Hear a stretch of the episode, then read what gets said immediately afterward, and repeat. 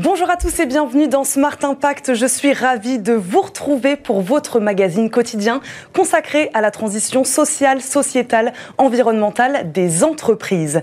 Au sommaire de cette émission, nous parlerons management engageant avec Clémence Blanc, cofondatrice de Bibuzz et auteur du livre Respect des patrons inspirants pour un monde meilleur. Pour engager la transition euh, écologique, le manager doit-il obligatoirement être au centre de la stratégie d'entreprise et comment peut peut-il impliquer tous les collaborateurs dans sa démarche Nous verrons ça en début d'émission. Focus aujourd'hui en deuxième partie sur les hybrides rechargeables. Diane Strauss, directrice France de transport et environnement, sera notre invitée. L'ONG vient de publier un rapport sur ces véhicules et ils seraient beaucoup plus polluants que le laissent entendre les constructeurs. Enfin, nous parlerons papier toilette biodégradable et recyclable fabriqué en bambou avec Maxence Rucli, cofondateur de la marque Mima. Mais d'abord, c'est donc l'heure de notre invité du jour.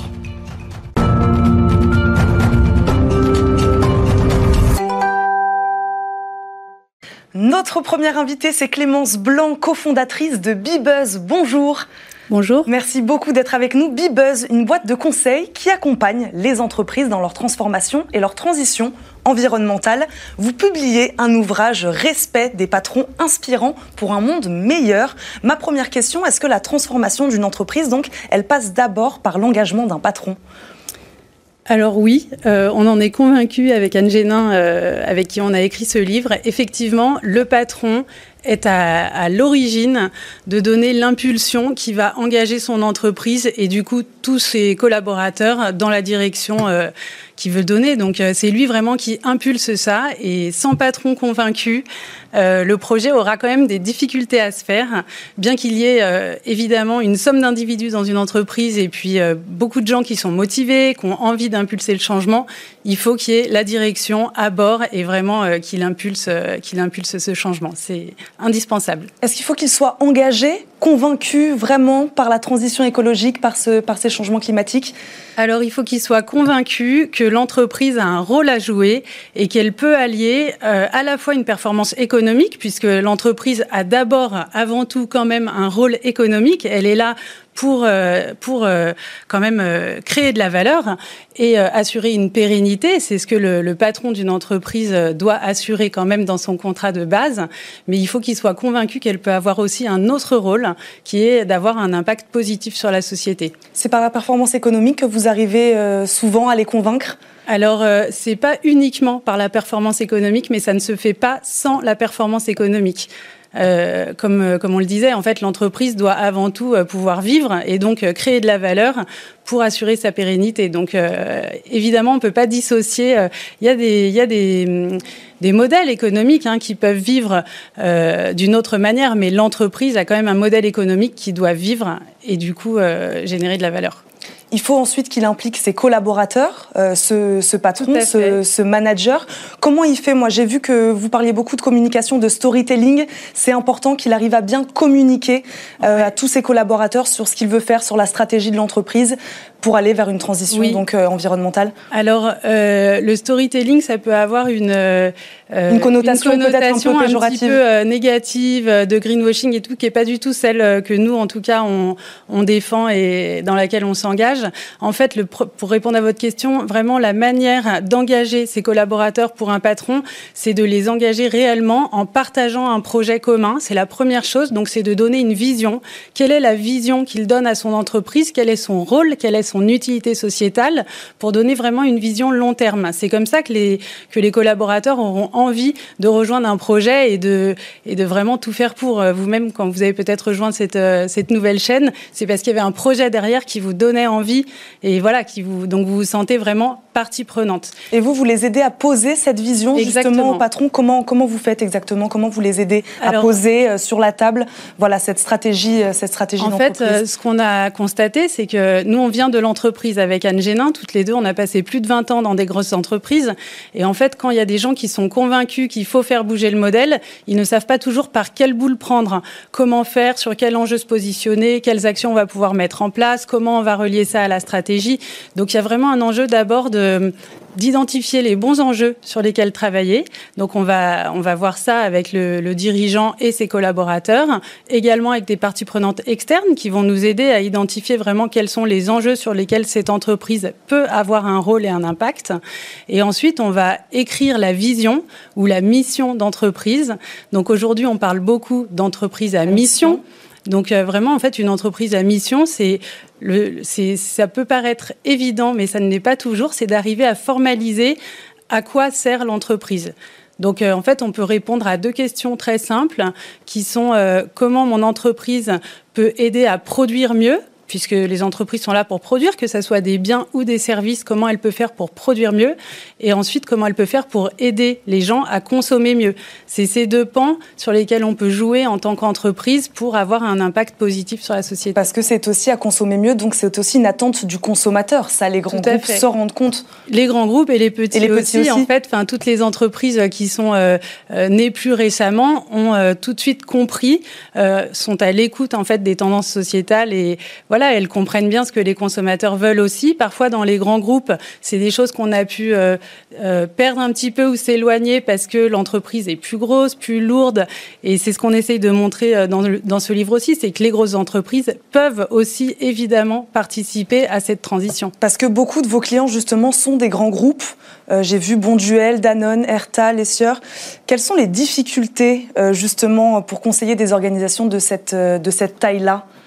Euh, alors, en fait, quand elles nous contactent, hein, c'est déjà qu'elles sont dans une démarche quand même positive. Elles, ont, elles ont, déjà entamé cette démarche. Voilà, elles ont envie d'y aller. Elles savent pas forcément par quelle boule prendre. Parfois, elles sont déjà en chemin, puisque c'est vraiment un chemin. On parle souvent, euh, ce qui est important, c'est le chemin et pas forcément la destination. Effectivement, le fait de se mettre en marche, c'est déjà un premier pas. Euh, les principales difficultés qu'on peut rencontrer, c'est euh, arriver à convaincre effectivement le management euh, d'avoir une vision long terme, de voir que c'est un investissement et pas une dépense, arriver à considérer comme ça le, le, changement qu'il va y avoir dans le modèle de l'entreprise. Et puis c'est aussi de, de, prendre le temps de bien agir et d'identifier de, les actions qui vont faire que l'entreprise va faire évoluer son modèle. Donc la principale difficulté, c'est quand même de ne pas tout de suite passer à l'étape communication, puisque le, bah, les entreprises... Communication euh, interne ou communication euh, externe Même externe. Même externe, fait, les, surtout les entreprises ont, ont, envie forcément de dire ce qu'elles font.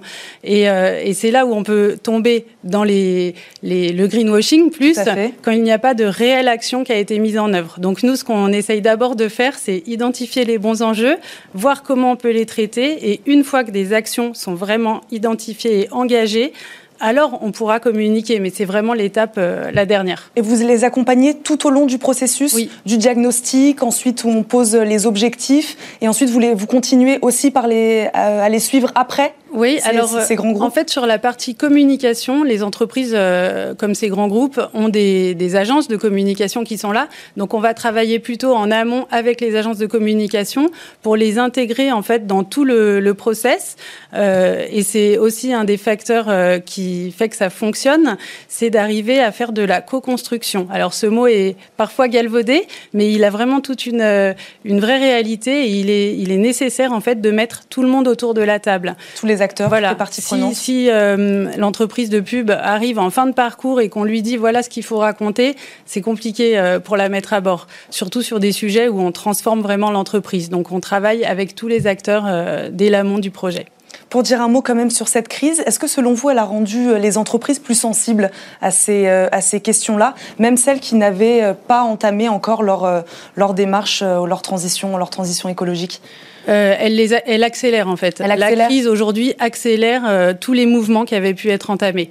Euh, oui, il y a une prise de conscience elle existait la prise de conscience. C'est pas ces grands groupes. Vous travailliez déjà avec eux avant cette bien crise. Sûr. Oui, nous ça fait quatre ans qu'on a créé Bibuzz et qu'on travaille du coup avec plusieurs entreprises.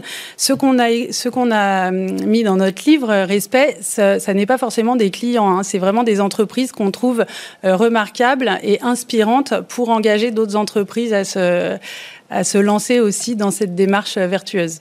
Un dernier mot euh, avant de se quitter. Euh, on, je voulais revenir sur euh, la performance économique parce que c'est vrai que c'est vous, vous n'opposez absolument pas. C'est, on le voit directement quand on va sur votre site internet. Performance économique et impact et impact social, sociétal positif. Ce, ce discours-là, il est compris vraiment aujourd'hui par toutes les entreprises. C'est compris que les deux ah euh, se rejoignaient. Euh, c'est encore euh, en construction, on va dire, et c'est un peu notre rôle aussi de leur montrer, puisque souvent, et c'est pas uniquement pour les entreprises, en fait, c'est en général pour la société, euh, on peut avoir tendance à opposer euh, impact positif sur la société et économique. Et en fait, pour nous, l'un ne va pas sans l'autre, non seulement, mais en plus, il se nourrit. Euh, plus on est attentif aux évolutions de société et plus on veut avoir un impact positif sur la société, plus ça sera facteur d'une part d'engagement pour l'entreprise. Donc c'est très important. Aujourd'hui, toutes les entreprises sont confrontées à ce sujet. Euh, avant la crise euh, qu'on connaît, euh, c'était déjà le cas, de désaffection euh, des gens pour les grandes entreprises. Les jeunes étudiants qui arrivent sur le marché du travail ne rêvent plus forcément d'intégrer des gros groupes. Euh, donc, ils veulent vraiment, du sens, ils veulent donner ils du, sens du sens. Alors les entreprises sont convaincues quand même de plus en plus que les deux vont de pair et qu'on peut et qu'on doit concilier les deux on va dans le bon sens et vous les aider à aller dans ce sens-là. Merci beaucoup Clémence Blanc d'avoir été avec nous aujourd'hui. Vous êtes, je le rappelle, donc cofondatrice de Bibuzz. Merci. C'est l'heure, merci beaucoup. C'est l'heure de notre Zoom du jour. On parle hybride rechargeable.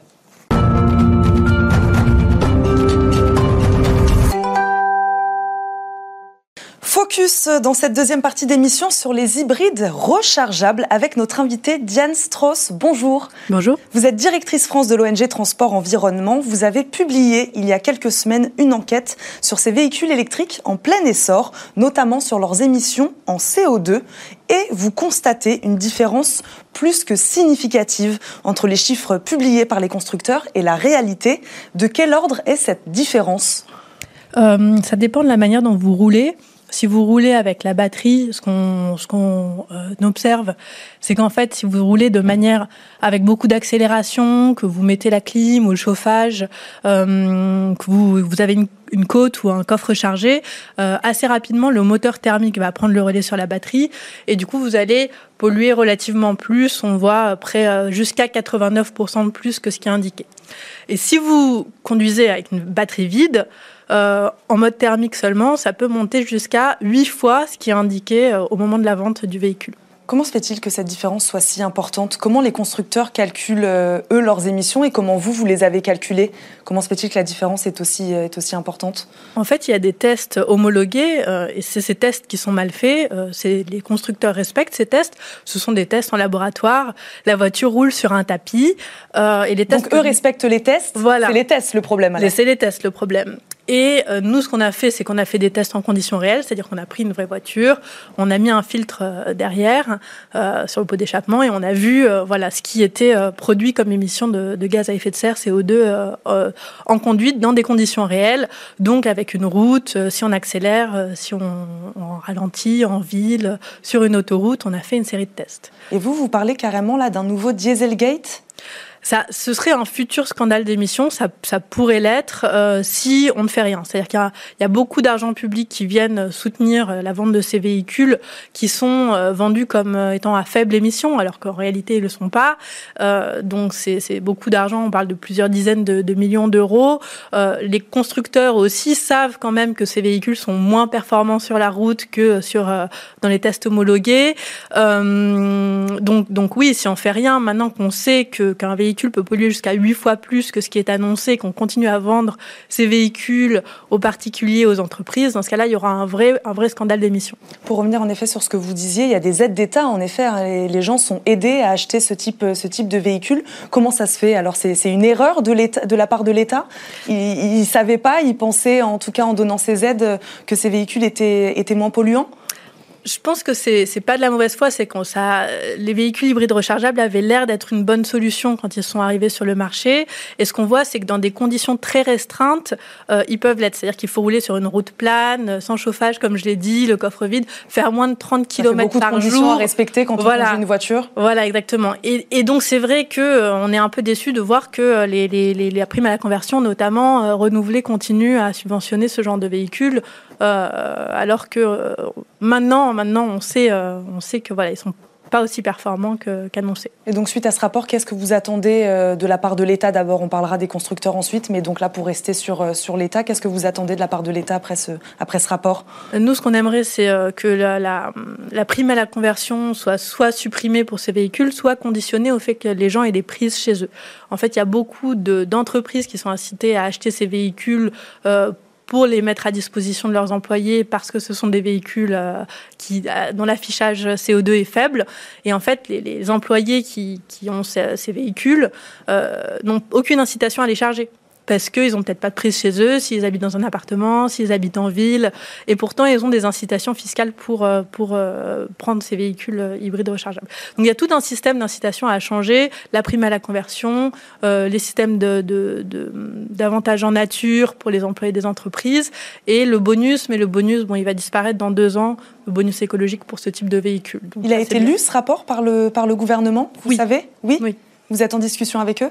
Euh, Oui, oui, oui ce que, ce que, le gouvernement nous dit et ce qui est, ce qui est intéressant, c'est que c'est vrai qu'on a testé des véhicules qui sont euh, euh, très gros, c'est ceux qui sont les plus vendus en Europe. Hein. On a c'est des SUV, euh, les véhicules français et ça c'est important, sont un peu moins lourds, euh, donc probablement que les différentiels d'émissions sont, sont euh, moins importants, mais on, reste quand même sur des euh, des véhicules qui sont assez mal construits selon nous parce que, comme on disait, la puissance du moteur électrique est tellement faible que même quand vous roulez un peu vite ou un peu fort le moteur thermique va prendre le relais.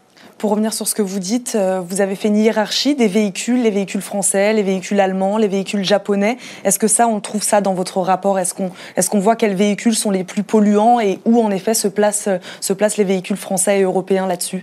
Alors on, a, on a demandé à une société spécialisée de faire les tests et on a testé trois véhicules, les plus, euh, deux des plus populaires en les Europe. Plus vendus Voilà. Et le troisième qui a une très grande autonomie jusqu'à 80 km. Et ce qu'on peut recommander en général, c'est si vraiment euh, nous, le, le, véhicule hybride rechargeable ne semble pas une solution, mais si c'est quelque chose que vraiment quelqu'un envisage euh, ou que les constructeurs envisagent de, de continuer à, à vendre, ce serait intéressant d'améliorer l'autonomie de ces véhicules, parce que si vous avez des véhicules avec des grandes autonomies et des grandes puissances, vous n'avez pas ce problème de moteur thermique qui prend le pas sur le moteur électrique. Qu'est-ce que vous attendez des constructeurs? Alors, suite à ce rapport, on a parlé de l'État. Qu'est-ce que vous attendez des constructeurs? Euh, Des constructeurs, je pense qu'il y, y, a vraiment. Parce que c'est difficile de remettre en question. C'est toute une chaîne de production là qu'il faut qu'il faut, qu faut, revoir. Et ce sont des décisions qui ont été prises il y a plusieurs années. Donc, euh, donc, euh, ce qu'on attend des constructeurs, c'est qu'ils passent vraiment le pas vers l'électrique. C'est-à-dire qu'ils sont en mesure de le faire. Ils savent les produire. Ils savent produire des très beaux véhicules électriques. Euh, on pense que les véhicules électriques c'est une, une, vraie solution pour le climat.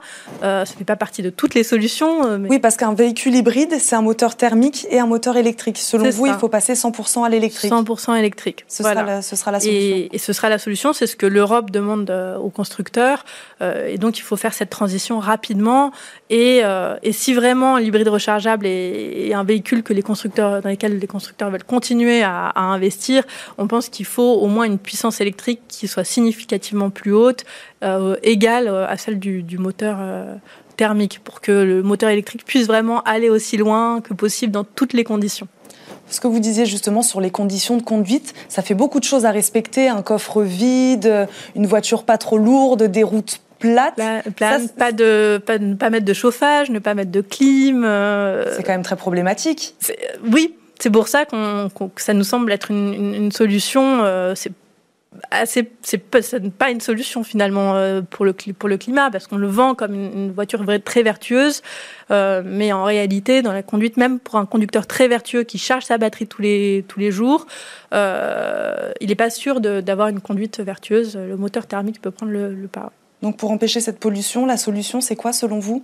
Euh, bah D'abord, je pense parce qu'il y en a beaucoup ouais. qui sont déjà sur le marché. Enfin voilà, qu'est-ce ah. qu'on fait aujourd'hui?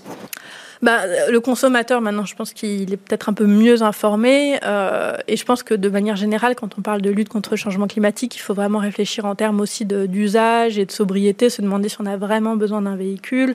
Est-ce qu'il n'y a pas des. aux consommateurs aussi, donc, voilà. de se poser toutes ces questions-là? En partie, pas seulement. Hein. Je pense que les constructeurs doivent aussi euh, vendre ces véhicules aux, aux, gens qui ont le bon usage, c'est-à-dire qui, qui, qui travaillent très, à une quinzaine de kilomètres de chez eux, sur une route plane, comme on l'a dit, et qui utilisent le véhicule tous les jours et qui peuvent le charger.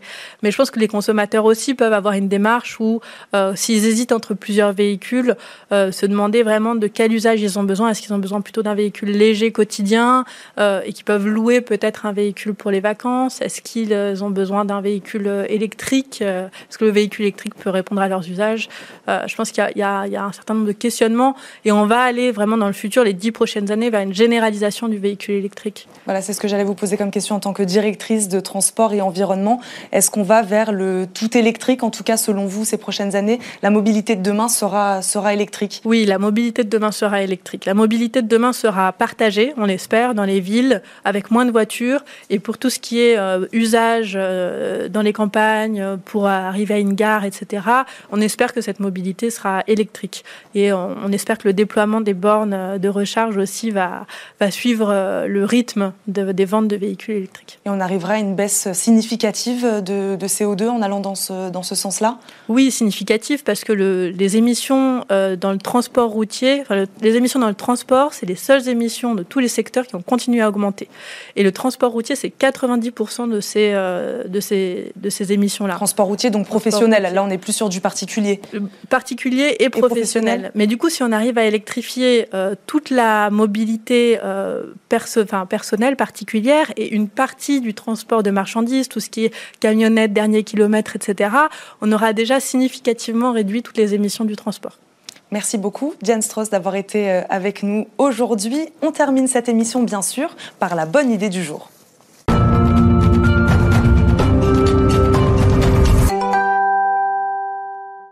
La bonne idée du jour, c'est celle de Maxence Ruckli. Vous avez créé la marque Mima, une marque de papier toilette durable, biodégradable et 100% recyclable. Bonjour d'abord. Bonjour.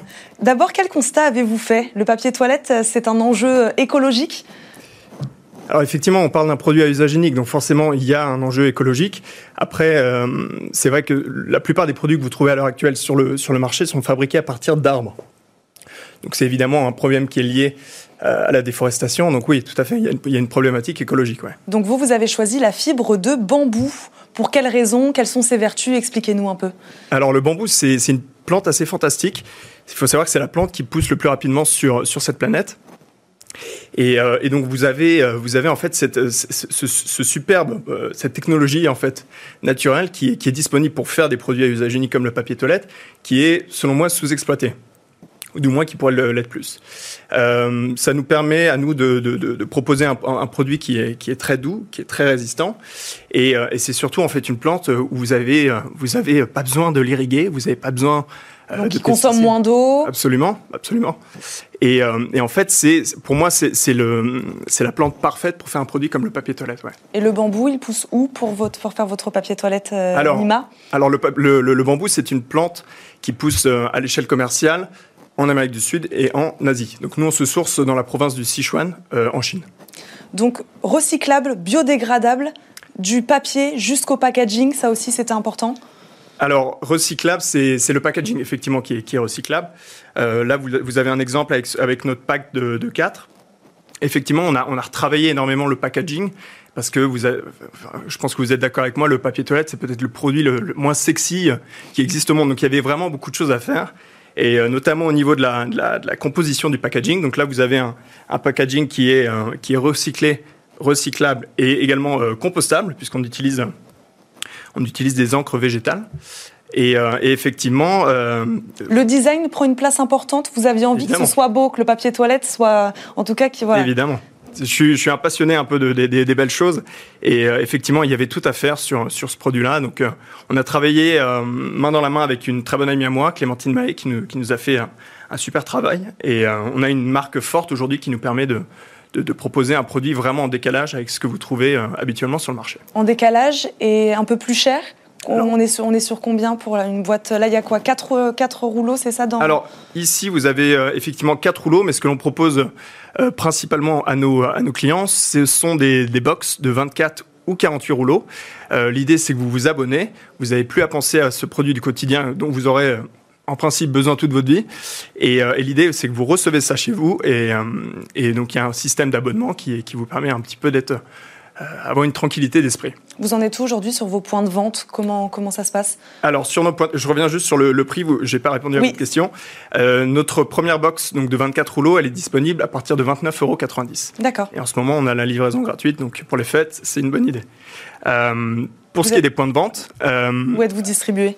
on a, on a de très belles références. On a, on a signé un, partenariat avec la Grande Épicerie de Paris et plus récemment le, le BHV Marais. Donc c'est évidemment là où vous voulez être quand, quand vous lancez une marque comme Mima. De belles entreprises. Euh, autre chose, vous consacrez également 50% de vos bénéfices à la reforestation. Vous en parlez euh, un petit peu euh, au début tout à l'heure. Ça pour vous, c'est un engagement qui est important? Je pense qu'aujourd'hui, oui, effectivement, on cherche, tout entrepreneur cherche à avoir un impact. Et au-delà de... Vous pourriez, vous pourriez dire que l'impact, vous l'aviez déjà en faisant du biodégradable, du recyclable. Ça suffisait pas, il fallait aussi reverser 50% de vos bénéfices à cette cause-là? Ça, c'était peut-être plus une volonté personnelle. En tout cas, c'est quelque chose dont on voulait vraiment, euh, euh, on voulait vraiment mettre ça en place avec euh, avec mon frère. Et, effectivement, il y a une volonté d'avoir de l'impact au-delà du produit. donc là, c'est peut-être plus le côté philanthropie qui qui rentre en compte. Et je pense que toute entreprise aujourd'hui ou toute jeune marque devrait avoir un petit peu une dimension impactante à ce niveau-là. Il nous reste quelques secondes. Euh, vous attendez quoi de l'avenir de ces prochaines semaines? Est-ce que vous avez peut-être d'autres points de vente en vue, d'autres partenariats, contrats avec des, avec des entreprises euh, pour distribuer votre produit? Alors écoutez, euh, en tout cas, la semaine, la, période des fêtes est très intéressante, en tout cas pour, pour une entreprise comme la nôtre, euh, notamment en termes de voir combien on peut générer de chiffre d'affaires sur cette période-là. Pour ce qui est des partenariats et des, euh, et des points de vente, oui, évidemment, ça c'est notre focus pour l'année 2020, multiplier les points de vente. Donc, euh, si, si vous parlez de la période des fêtes, même en ce moment, avec la crise, vous attendez à faire des ventes importantes, correctes, en tout cas, qui vous, vous irez vous? Oui, alors c'est vrai que c'est un cadeau original. Hein. Il faut oser, il faut, faut pas l'offrir à n'importe qui. Mais effectivement, on est surpris. On s'attendait pas forcément à avoir autant de succès à l'heure actuelle. Et, euh, écoutez, euh, j'espère euh, que ça continuera dans ce sens-là. Merci beaucoup Maxence Rucli d'être venu sur notre plateau, nous avoir présenté cette marque originale de papier toilette, durable, biodégradable et 100% recyclable, la marque Mima. Vous pouvez remontrer si vous voulez à nos, à nos téléspectateurs euh, voilà, ces rouleaux de papier toilette. Merci beaucoup. C'est déjà la fin de votre émission Smart Impact. Merci beaucoup à tous de nous avoir suivis. Très belle journée sur Bismart.